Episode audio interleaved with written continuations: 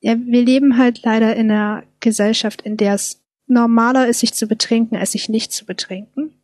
Und dann erklärt man das und dann kam halt richtig oft so Aussagen wie, aber du bist doch Studentin, was bist du für eine Studentin, wenn du nicht trinkst? Ja, eine nüchterne halt, ne? Oder Mimimi, jetzt ist aber mein Geburtstag, warum denn nicht? Komm schon, wir haben vor lang nichts mehr zusammen getrunken, das bist du mir schuldig. Ich halt auch irgendwann mal gefragt habe, so, warum ist es eigentlich so normal für euch, dass ihr euch mindestens einmal die Woche betrinkt? Warum findet ihr es komisch, wenn man das nicht macht? Herzlich willkommen zu Ohne Alkohol mit Nathalie. Dieser Podcast ist für alle, die ein Leben ohne Alkohol führen wollen.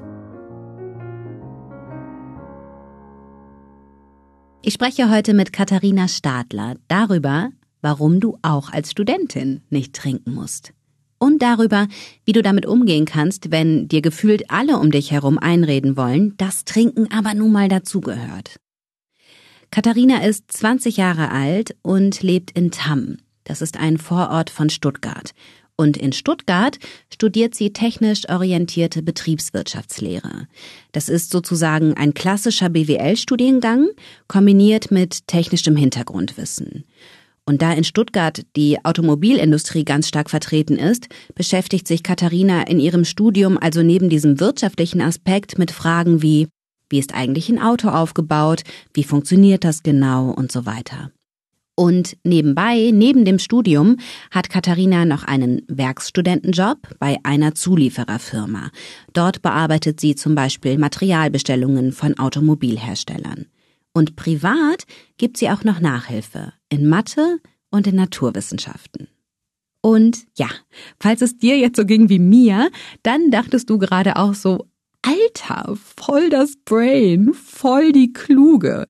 Ja, definitiv. Und darüber hinaus auch noch seit rund vier Monaten nüchtern. Das war allerdings mal anders. Problematischer Alkoholkonsum begleitet Katharina schon seit ihrer frühen Kindheit.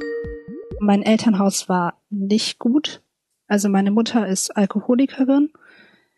Mein Vater trinkt auch gerne sehr viel. Der war dann auch oft damit überfordert. Also ich habe eine kleine Schwester. Und mein Vater war halt oft damit überfordert, dass er eine siebenjährige, eine vierjährige und eine stockbesoffene Frau hat. Hm. Und hat das dann halt auch an mir ausgelassen. Was hat er gemacht? Geschlagen und angeschrien und eingesperrt.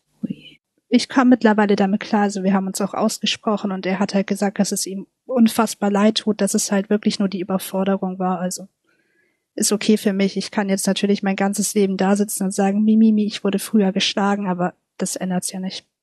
Ich würde trotzdem sagen, dass ich ein sehr fröhliches Kind war. Das finde ich ganz interessant, weil ich ja im Zuge meiner Arbeit häufiger mit Menschen zu tun habe, die in ihrer Kindheit Gewalt erlebt haben. Und einige davon sagen, ich war aber trotzdem fröhlich. Wo haben sich da diese fröhlichen Passagen in deiner Kindheit eröffnet? Ja gut, also auch wenn mein Vater mich manchmal geschlagen hatte, war er ja nicht immer ein Schläger. Also wir hatten auch richtig schöne Momente, wenn wir im Zoo waren oder draußen Schlitten fahren, spazieren gehen, wenn Freunde von meinen Eltern da waren, mhm. mit Freunden treffen, nach der Schule irgendwas machen. Es gab sehr viele schöne Momente. Und vor allem bei meinen Großeltern dann halt auch. Was hast du geliebt als Kind? Was hast du besonders gern gemacht? Ich spiele seit ich sechs Jahre alt bin, Akkordeon. Das habe ich früher wirklich sehr, sehr gerne gemacht. Mhm. Ansonsten Sport und das klingt bisschen blöd, aber diese kleinen Schleichfiguren, die hatten meine beste Freundin und ich damals. Mhm. Und wir konnten echt zehn Stunden am Stück da sitzen und mit diesen Schleichfeen spielen. Das ist ja süß. Das beobachte ich bei meinen Kindern jetzt auch, wie die da drin versinken können, ne? Das ist total cool. Ja, es ist echt krass, was Kindergehirne da so hinbekommen. Was für Sport hast du gern getrieben? Ich habe damals Tennis gespielt und später war ich dann oft joggen. Ich war immer eher zurückgezogen, das Streberkind, ein bisschen Außenseiter. Hast du noch Kontakt zu deiner Mutter? Ja, sogar sehr viel Kontakt. Ich wohne zwar alleine seit zwei Jahren, aber ich wohne 300 Meter von denen entfernt. Die leben auch noch zusammen. Ich habe ja noch eine kleine Schwester, die wohnt auch noch zu Hause. Mhm. Und dann kommt man da oft vorbei. Und wie ist das Verhältnis zu deiner Mutter heute? Es ist kompliziert. Also das hörst du bestimmt auch ganz oft, dass man mit alkoholabhängigen Eltern nicht so gutes Verhältnis hat. Wenn sie getrunken hat, dann ist sie komplett unberechenbar.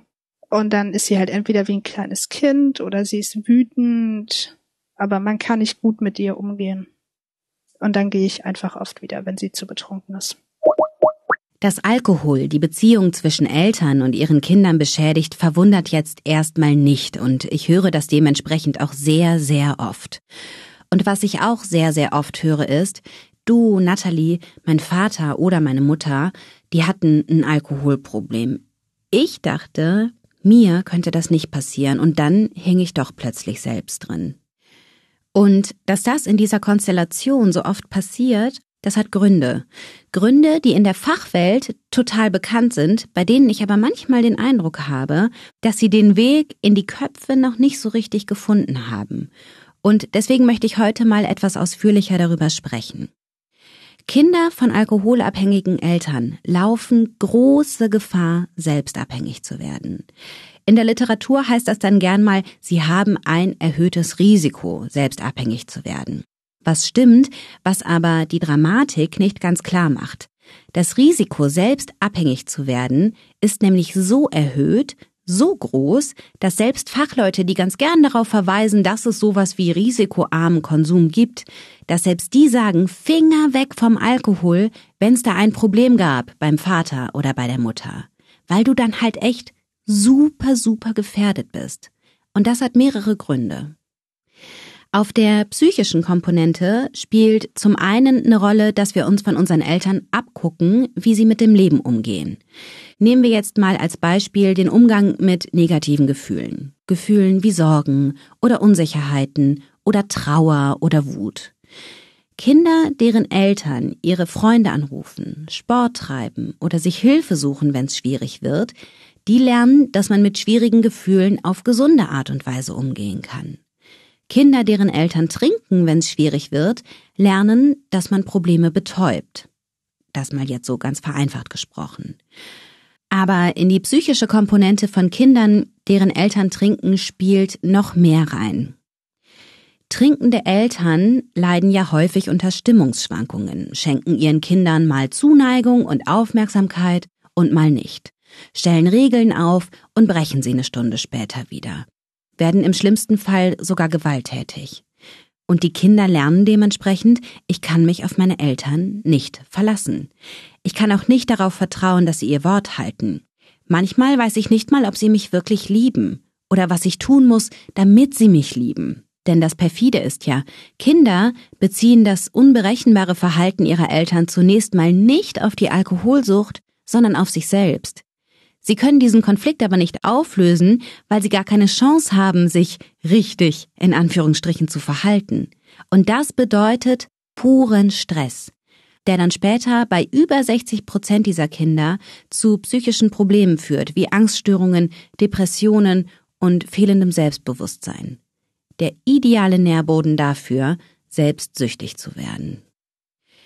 Aktuell leben in Deutschland übrigens knapp drei Millionen Kinder in Familien, bei denen mindestens ein Elternteil drogenabhängig ist. Und in den meisten Fällen heißt diese Droge Alkohol. Wenn beide Eltern trinken, ist das Risiko für ihr Kind, selbst abhängig zu werden, um das 28-fache erhöht. Das sind super krasse Zahlen. Zahlen, die mehrere Suchtexperten auf der Jahrestagung der Drogenbeauftragten der Bundesregierung 2017 präsentierten. Und wenn dich die Artikel dazu interessieren, ich pack dir den Link dazu in die Show Notes. So, das ist die psychische Ebene. Es gibt dann aber auch noch die körperliche Ebene, die eine Rolle dabei spielt, warum Kinder von alkoholabhängigen Eltern ein erhöhtes Risiko haben, selbst abhängig zu werden. Und mit körperlich meine ich hier genetisch. Es ist allerdings nicht so, dass wir die Sucht als solche vererbt bekommen. Es gibt kein Suchtgen. Es gibt auch kein Alkoholgen in dem Sinne. Was wir vererbt bekommen ist die Verträglichkeit, wie gut wir Alkohol vertragen. Und dadurch ergibt sich dann, wie hoch das Risiko ist, ein Problem mit Alkohol zu entwickeln.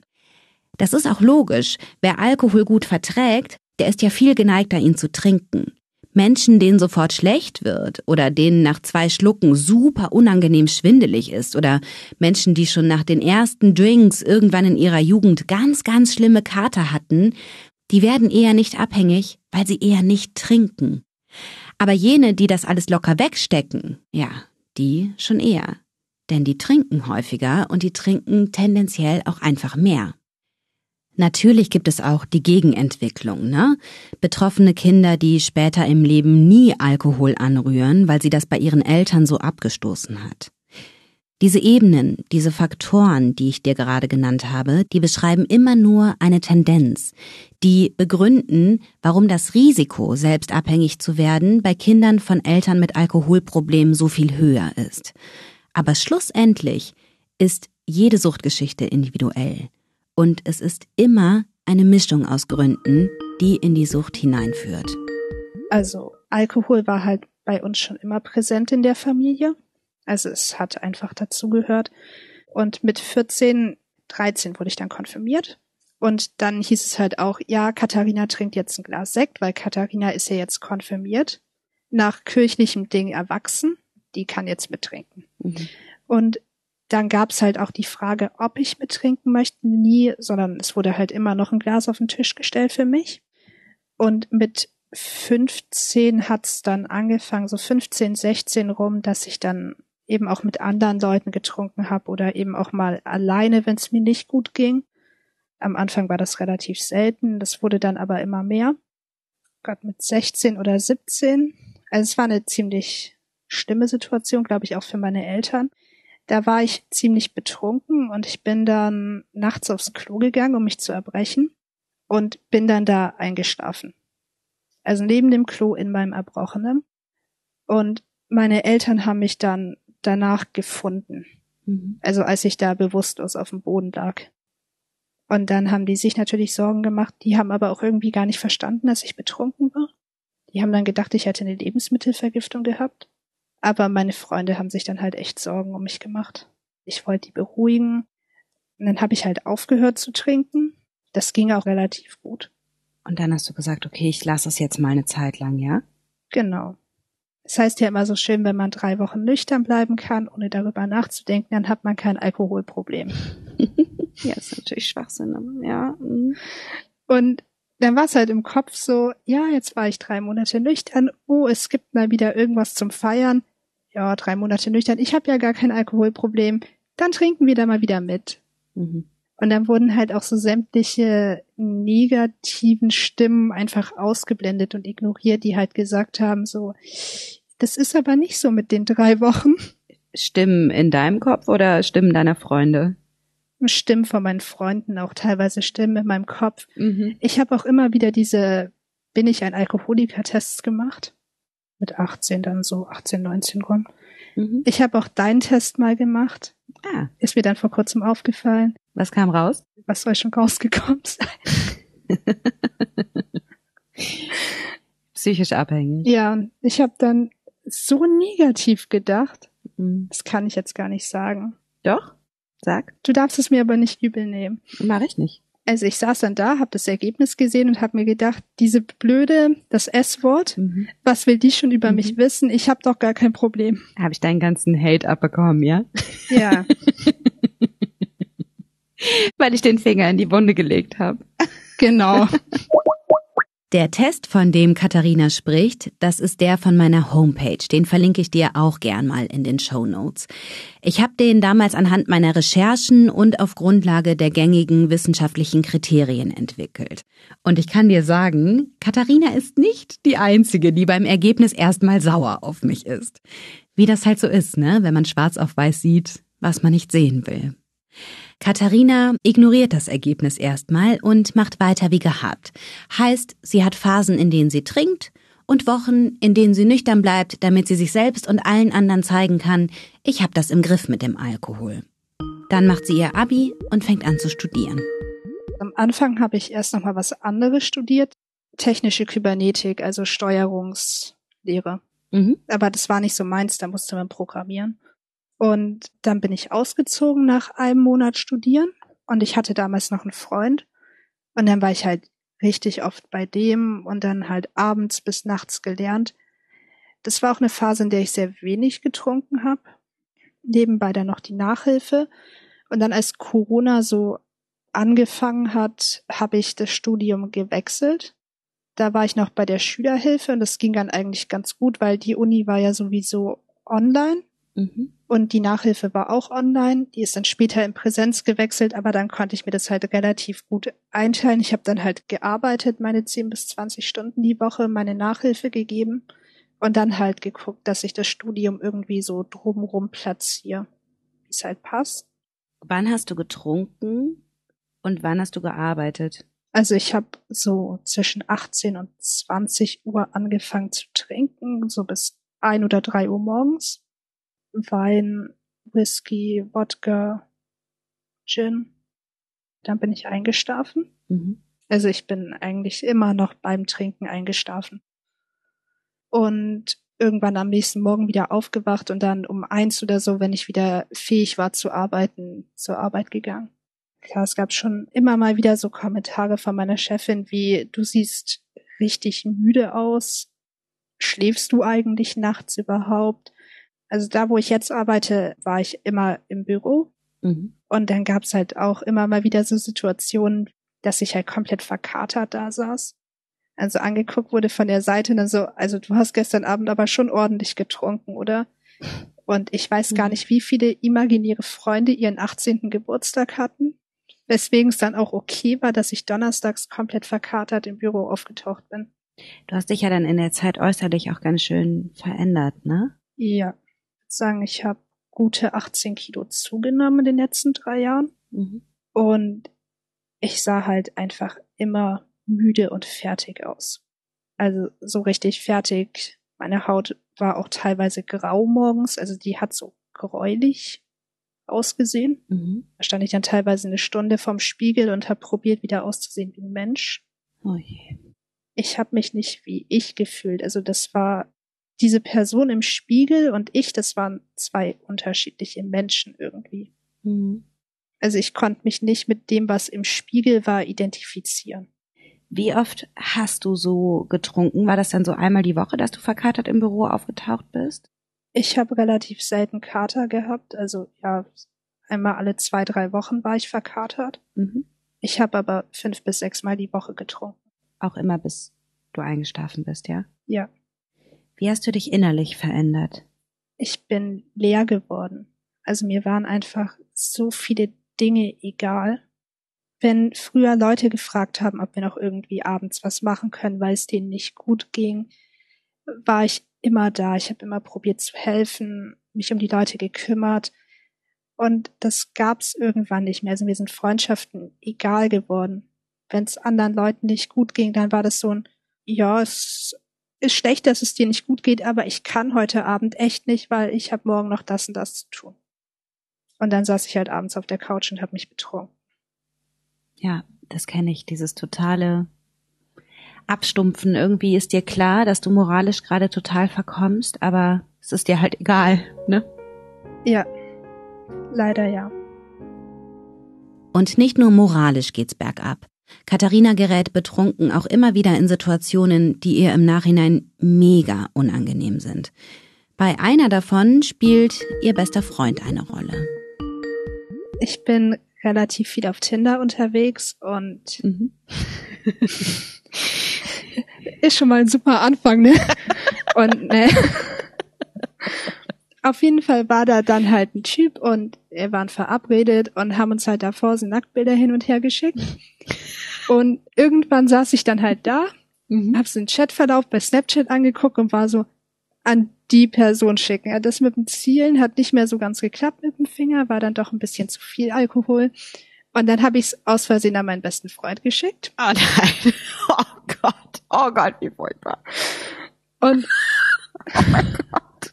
Das ist natürlich nicht witzig, aber oh mein Gott. Also es war im Nachhinein echt witzig, weil es war halt so um halb elf abends und ich saß dann so da und dann kam keine Antwort von dem Typen, habe ich mal nachgeguckt, an wen ich das Bild eigentlich geschickt habe. hab den dann angerufen, so, du darfst den Snap nicht aufmachen, nicht aufmachen. Und er war übelst angepisst, weil der kam gerade von der Arbeit zurück und ich habe den halt irgendwie fünfmal angerufen, dann geht er ins Telefon und ich schreie ihn da komplett an, dass er diesen Snap nicht aufmachen soll. Hat er ihn aufgemacht? Ja, natürlich. Also wenn dich einer fünfmal anschreit und sagt, mach das nicht, mach das nicht, mach das nicht. Oh mein Gott. Und dann? Die Situation war halt richtig komisch. Da hat er erstmal angefangen zu lachen. Das ist ein Mensch, der super viel Humor hat und es ist immer noch so ein Witz zwischen uns. Wir ärgern uns dann manchmal mit so richtig dummen Dingen, die wir gemacht haben, wie eine Treppe runterfliegen. Das hat er gebracht. Und dann kommt immer so, ja, Nacktbilder an falsche Personen schicken, ne? Kann man mal ganz leise sein. Okay. Gott sei Dank an die richtige Person falsch gesendet worden, ja? Ja, der hat's mit Humor genommen. Und hast du es deinem Tinder-Date auch noch geschickt dann? Ja. Als du gecheckt hast, dass der das nicht... Ach so, natürlich, ja. Ja, ja. Wie war das Date? Das kam nicht zustande. Der war ein bisschen abgeschreckt davon, dass ich dann doch sehr oft betrunken war. Okay. War vielleicht auch besser so. Und dann kam es zu einer Situation, wo es der Schwester einer Freundin nicht so gut ging, ne? Genau. Das war meine beste Freundin. Und deren kleine Schwester war halt für mich eigentlich auch sowas wie eine Schwester. Und die war halt abends unterwegs, war an einem Bahnhof und sollte da eigentlich abgeholt werden, aber die Person, die sie abholen wollte, die hat ganz kurz davor abgesagt. Und dann stand die halt da, die war 13, und um sie rum waren überall fremde Männer und haben sie halt angeguckt und angesprochen und die hat richtig Angst gehabt. Und dann hat sie mich halt angerufen, wollte fragen, ob ich sie abholen kann und das ging halt nicht, weil ich da schon irgendwie eine halbe Flasche Whisky getrunken hatte. Und es war einfach ein richtig schlimmer Moment für mich, weil ich gehört habe, dass das Mädchen halt echt Angst hatte und ich konnte sie nicht mehr abholen. Ich konnte aber auch niemanden fragen, ob der die abholen kann, weil dann hätte ich ja sagen müssen, dass ich viel zu betrunken bin, um zu fahren. Und ich konnte ihr auch nicht sagen, dass ich betrunken bin und sie deshalb nicht abholen kann, weil das keiner verstanden hätte. Und dann war das halt einfach eine richtig schlimme Situation für mich, weil ich mich damit so schlecht gefühlt habe, aber ich auch mit niemandem drüber reden konnte und ich nicht wusste, was jetzt mit diesem Mädchen ist. Es war keine schöne Situation. War das so ein Moment, in dem du dir gedacht hast, okay, ich, ich muss aufhören, es muss aufhören? Da hat's angefangen, dass der Gedanke gekommen ist, ja. Es hat dann noch ein bisschen gebraucht. Wie ging's denn dann weiter? Und äh, die wurde Gott sei Dank abgeholt. Äh, da ist auch nichts passiert. Dann haben sich so nach und nach Freundschaften aufgelöst. Also eine richtig gute Freundin von mir, die hat dann halt irgendwann mal gesagt, sie erträgt es nicht mehr. Also sie kam mir nicht dabei zu gucken, wie ich halt jeden Abend betrunken bin. Andere Freunde haben sich dann halt auch abgewandt, beziehungsweise die wollten dann immer was machen, ohne zu trinken, weil die halt gemerkt haben, dass es bei mir doch recht viel Alkohol wird. Und ich hatte da nicht so Lust drauf, was mit denen zu machen, ohne dass sie was trinken. Das heißt, ich war halt immer isolierter und auch die Momente, in denen ich Spaß hatte, waren halt meistens alkoholisiert. Und dann hatte ich halt noch diesen besten Freund. Eine Freundin hat uns einander vorgestellt, die haben zusammen Bundesfreiwilligendienst gemacht. Und da meinte die irgendwann mal, ja, der ist richtig nett, du kommst jetzt mit, wenn ich mich mit ihm treffe. Und dann haben wir uns kennengelernt. Er ist halt das komplette Gegenteil von mir damals gewesen im Sinne von, er hat halt nicht getrunken, er hat gar nichts mit Drogen am Hut gehabt also ich habe mich ja in der Zeit zurückgezogen. Ich wollte keinen Kontakt mehr mit irgendwem haben. Und der hat halt die ganze Zeit den Kontakt gesucht, wollte mir helfen, war immer da. Mhm. Auf jeden Fall ist er Fitnesstrainer, trinkt gar keinen Alkohol, mag keine betrunkenen Menschen und wohnt ein Stück weiter weg. Und dadurch, dass er halt ein Stück weiter weg gewohnt hat, ließ sich das immer relativ gut verstecken, zumindest am Anfang. Dann wurde der Kontakt aber richtig eng und wir haben halt sehr oft telefoniert. Und beim Telefonieren kann man das halt auch nicht mehr verstecken, dass man betrunken ist. Und das war so die einzige Person, mit der ich noch wirklich richtigen Spaß hatte, auch wenn ich nüchtern war. Und der hat sich halt richtig oft Sorgen gemacht, weil der halt gemerkt hat, wenn ich betrunken war, ging es mir auch nicht gut. Dann wollte er herfahren, das wollte ich dann nicht. Und irgendwann ist mir halt klar geworden, wenn ich jetzt so weitermache, dann verliere ich diesen Menschen, weil der irgendwann keine Lust mehr darauf hat. Und man kann es ihm ja auch nicht übel nehmen. Ich hätte jetzt auch keine Lust, die ganze Zeit mit einer Person zu telefonieren, die stockbesoffen ist und dann anfängt zu heulen. Und ich habe halt verstanden, wenn ich weitermache, hat der irgendwann keine Lust mehr auf mich.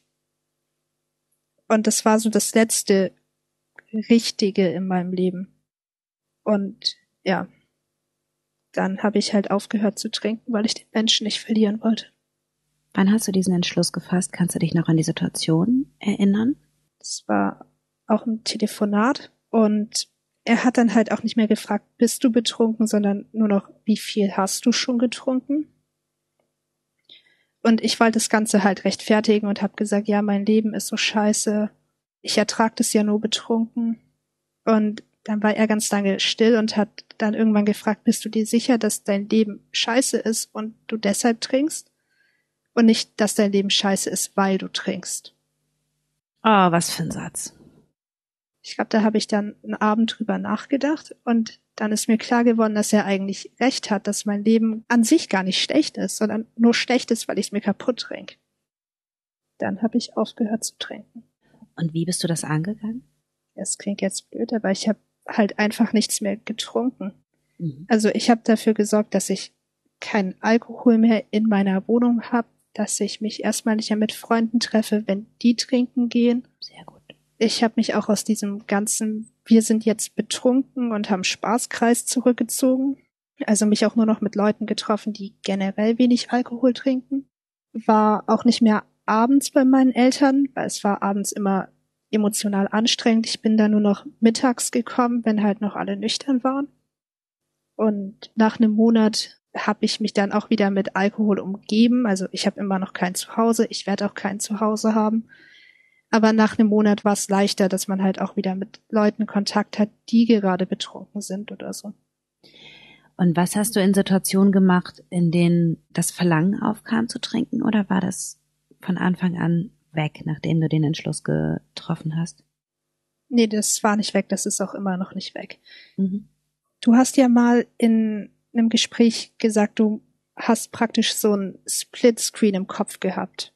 Also du kannst jetzt trinken und dann bist du heute Abend richtig betrunken und alles ist scheiße oder du kannst heute Abend nichts trinken und wachst am nächsten Tag nüchtern auf. Genau, das war so eine Strategie, die ich angewandt habe, wenn es schwer wurde für mich. Also ich bin immer dieses Gedankenspiel im Kopf durchgegangen, was passiert, wenn ich jetzt trinke. Und dann war es halt auch immer so, ja, okay, ich kann jetzt was trinken. Mhm. Dann habe ich das vielleicht auch drei Wochen im Griff.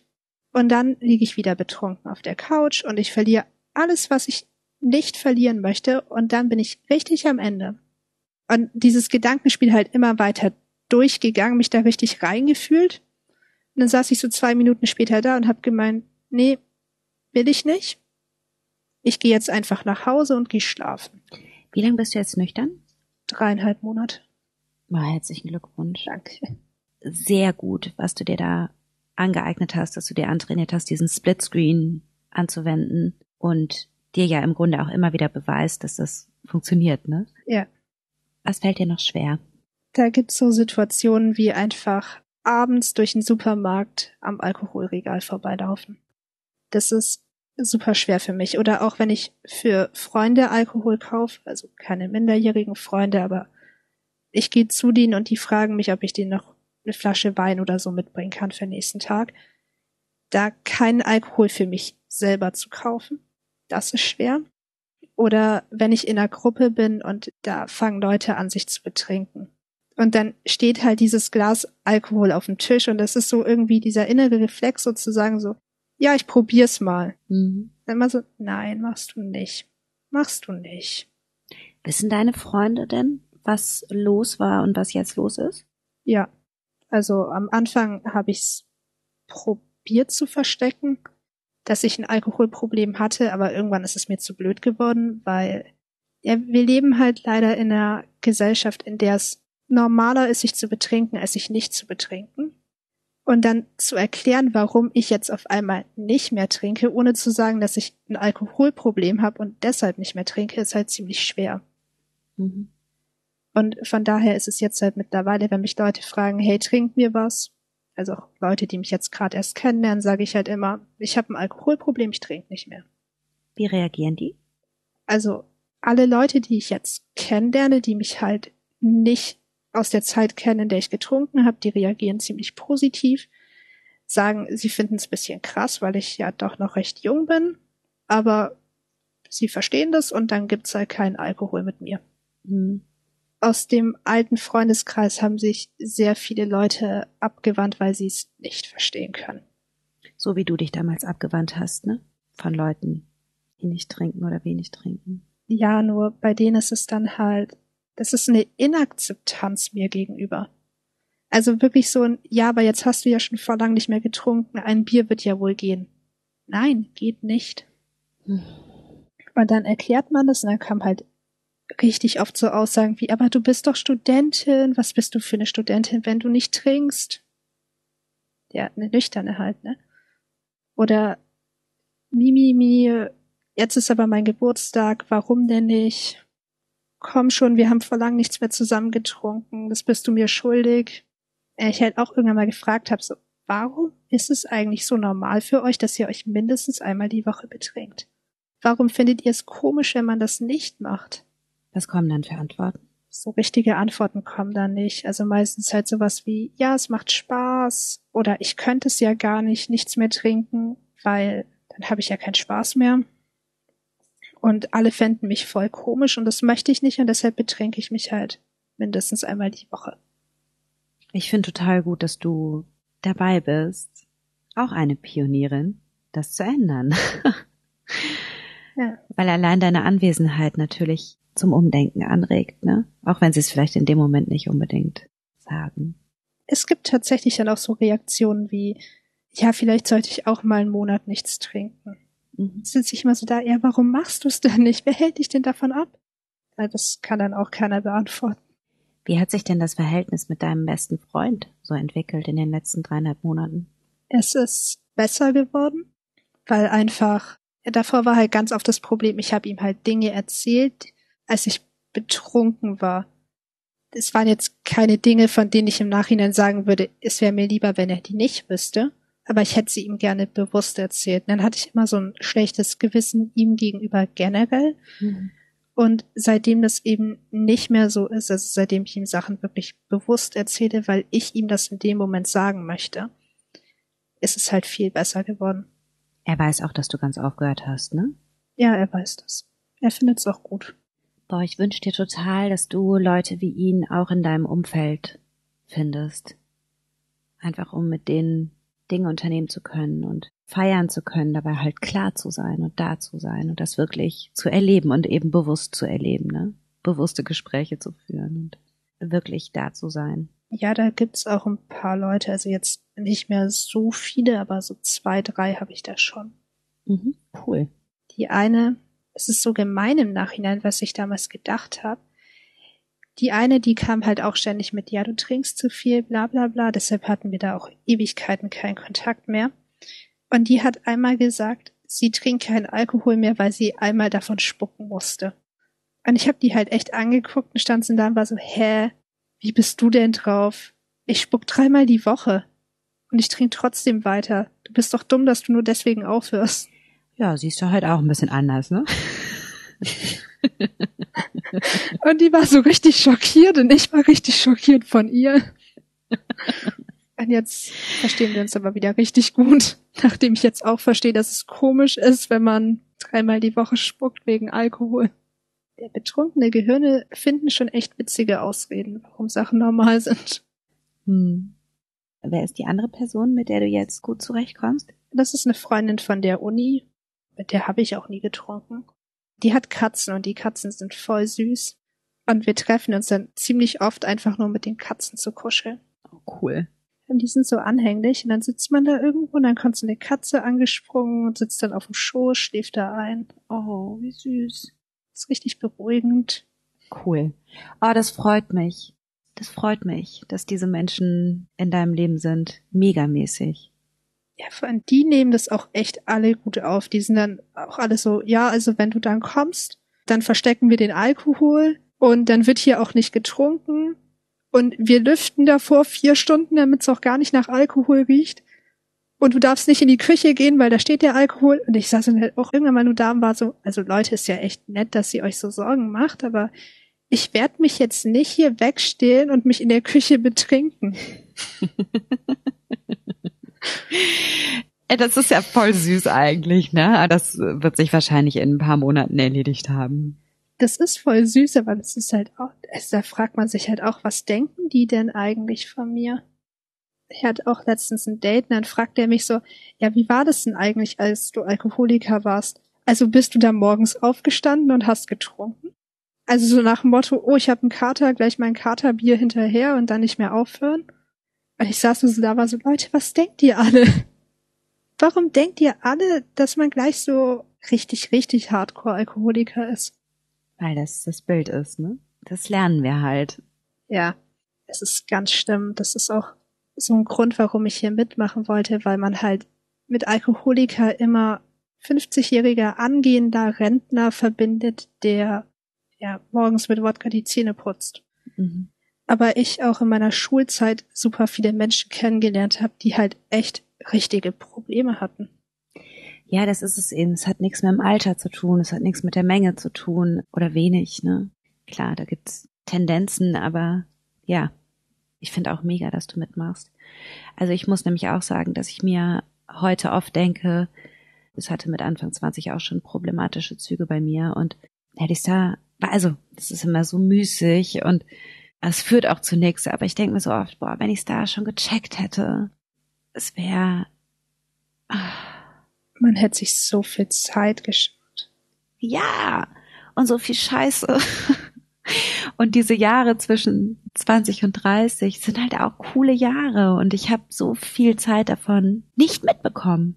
Also nicht bewusst mitbekommen, kann mich nicht dran erinnern und habe so viele Tage und Stunden verschenkt, weil ich einfach völlig verkatert in den Seilen hing und mich irgendwie in die Uni geschleppt habe und dachte, äh, wann ist das Seminar zu Ende? Ich hatte dienstags politische Systeme in postsowjetischen Staaten. Es waren so zwei Doppelstunden und ich habe mich immer montags so abgeschossen mit einer Kommilitonin. Wahrscheinlich, weil wir irgendwie samstags, dann haben wir Sonntag ausgenüchtert und montags ging's weiter. Und wir hingen immer so auf halb acht in diesem Seminar und ich dachte mir, oh, wann ist es vorbei, wann ist es vorbei? Und dann waren wir einmal fresh in diesem Seminar, weil wir montags nicht getrunken haben. Ich weiß nicht mehr warum. Und ich bin da rausgegangen und dachte, boah, ist das interessant. Was, was für ein geiles Seminar, was für ein toller Professor und was war das für ein interessantes Referat.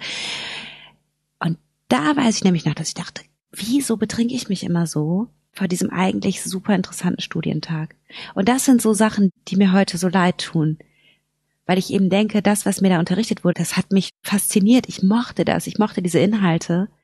Aber ich habe mir das selbst verbaut, weil ich einfach total in den Seilen hing.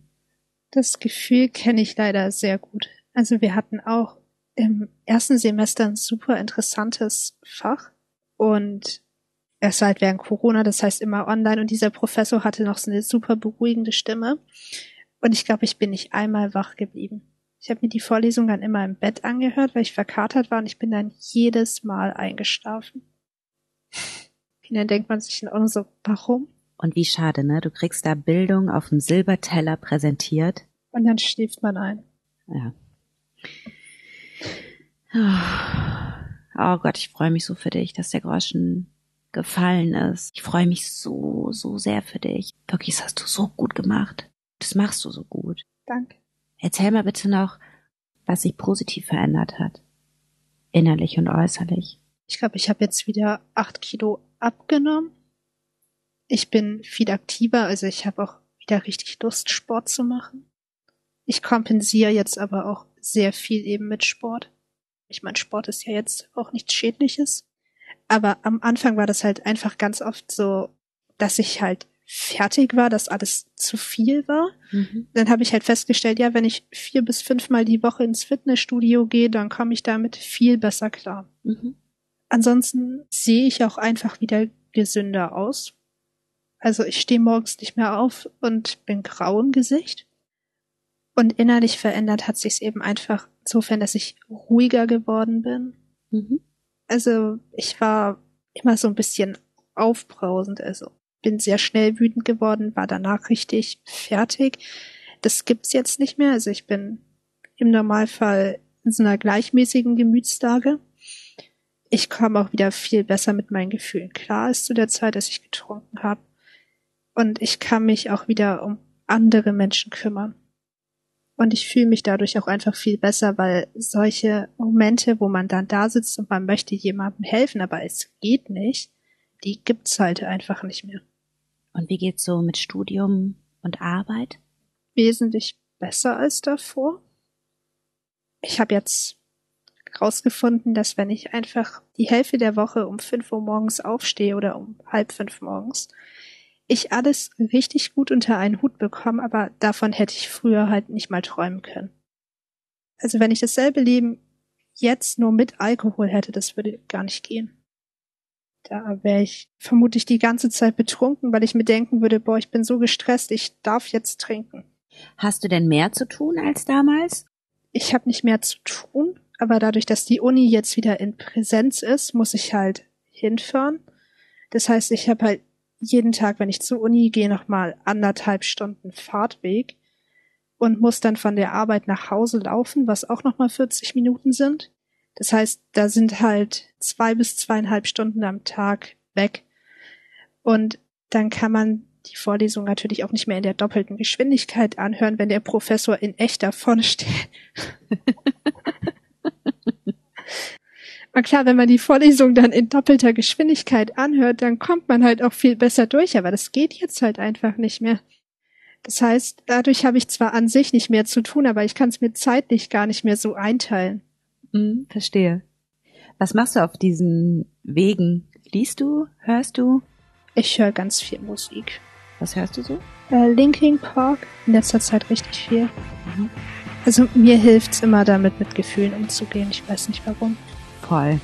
Voll. Ich liebe die. Welches Lied besonders? In My Remains. Mhm. Also in letzter Zeit vor allem. Und manchmal bekomme ich es dann sogar tatsächlich in der Bahn auch mal hin, dass ich mir die Vorlesungsinhalte angucke, aber meistens nicht.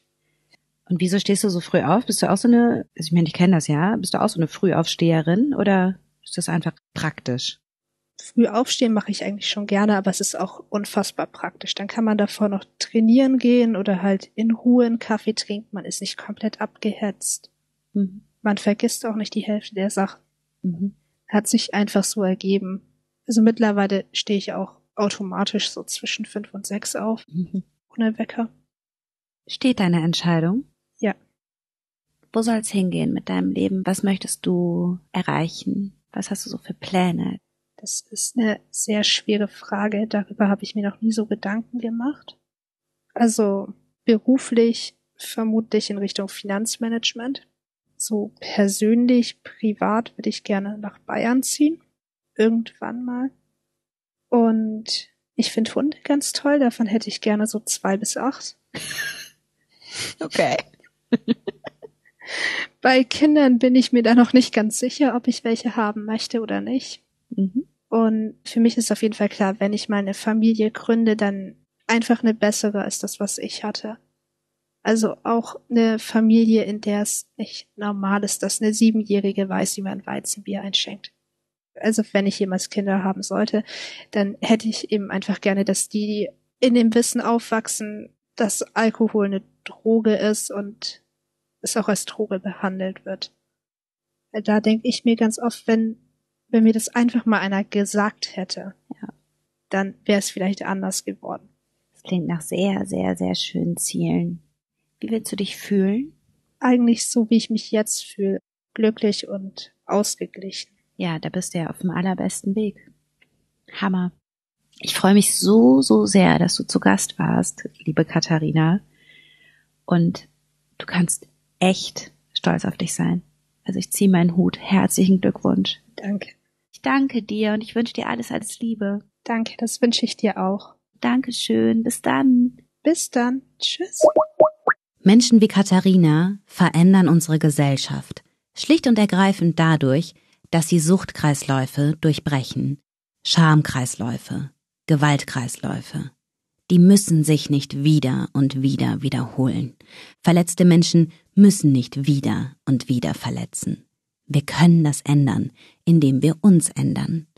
Katharina kann das, und wenn es dir ähnlich geht wie ihr, du kannst das auch.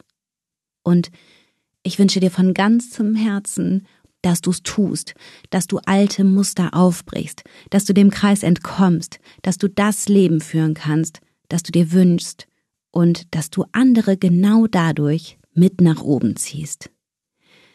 Ich danke dir so sehr, dass du diesen Podcast hörst und ich wünsche dir einen wunderschönen Tag. Und denk dran, ein Leben ohne Alkohol ist keine Qual, es bedeutet Freiheit. Alles Liebe, deine Nathalie.